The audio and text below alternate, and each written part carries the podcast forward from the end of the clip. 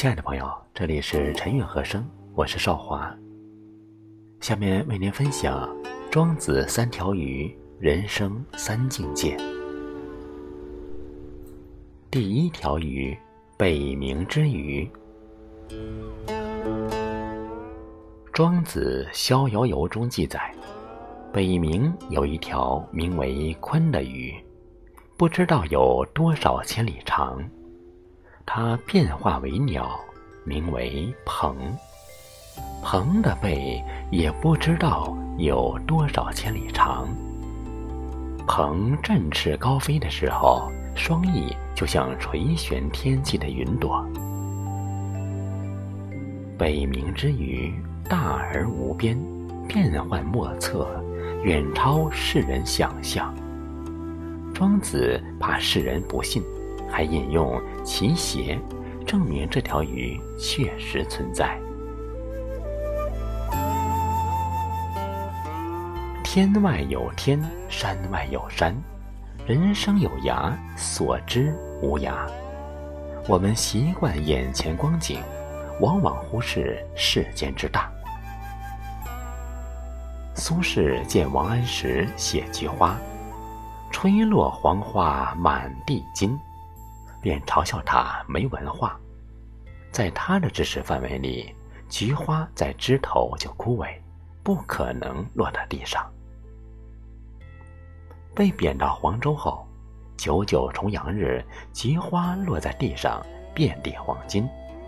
苏轼呆住了，原来真有吹落黄花满地金。才高如苏轼。在浩瀚无边的世间，尚且是井底之蛙；平凡如你我，在广阔无垠的宇宙，仅仅是一颗微尘。纵然见识非凡，但仍要怀着羞涩，造化之奇幻，世事之多变。岂是一介凡人可以测度？保持谦虚。好奇，才能接纳世间的新鲜事物。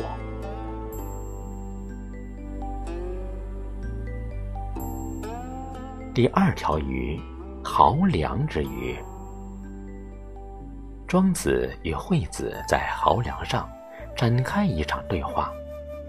庄子说：“鱼在水中游得多么快乐自在呀！”惠子问：“你不是鱼？”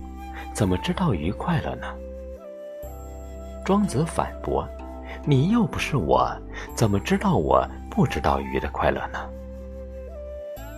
惠子说：“我不是你，固然不知道你的想法；你不是鱼，自然也不可能知道鱼的快乐。”庄子和鱼的想法互不相知，人与人之间的悲喜。各不相通，你以为在感同身受，别人只觉得你站着说话不腰疼。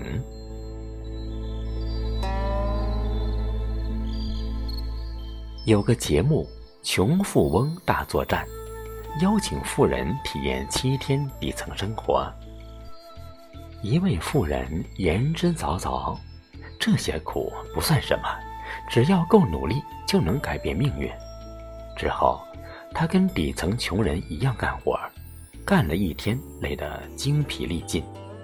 第二天，他放弃了体验。他说：“底层生活太可怕了，累得没办法思考改变命运。”隔岸观花易，切身体会难。别轻易劝人大度，因为你不知道别人的痛苦。别随便劝人放下，因为你不知道别人的负担。站在上帝视角指指点点，只会惹人讨厌。不轻易评价他人，才是将心比心的善良。第三条鱼，江湖之鱼。庄子大宗师记载。泉水干涸，有两条小鱼，靠对方口里的泡沫活命。庄子认为，与其依靠对方活着，不如回到大江大海，落个自由自在。靠山靠水，只能苟延残存，无法随心所欲。活出真我，才是天高海阔，任君展翅飞翔。有位年轻人向禅师请教：“为什么我一直那么失败？”禅师问：“你前半生的轨迹是怎样的？”年轻人回答：“我听从过来人的经验，我想画画，他们说没前途，我就不再画画；我想写作，他们说会饿死，我就不再动笔；我想学医，他们说压力大。”我就不考医科。禅师说：“你活在别人的嘴里，哪里能有精彩？当你为自己而活，自然脚下生风。”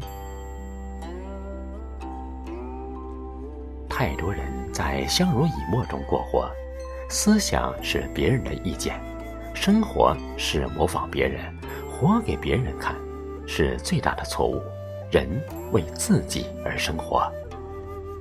前途自己开创，幸福自己选择，磨难自己消受。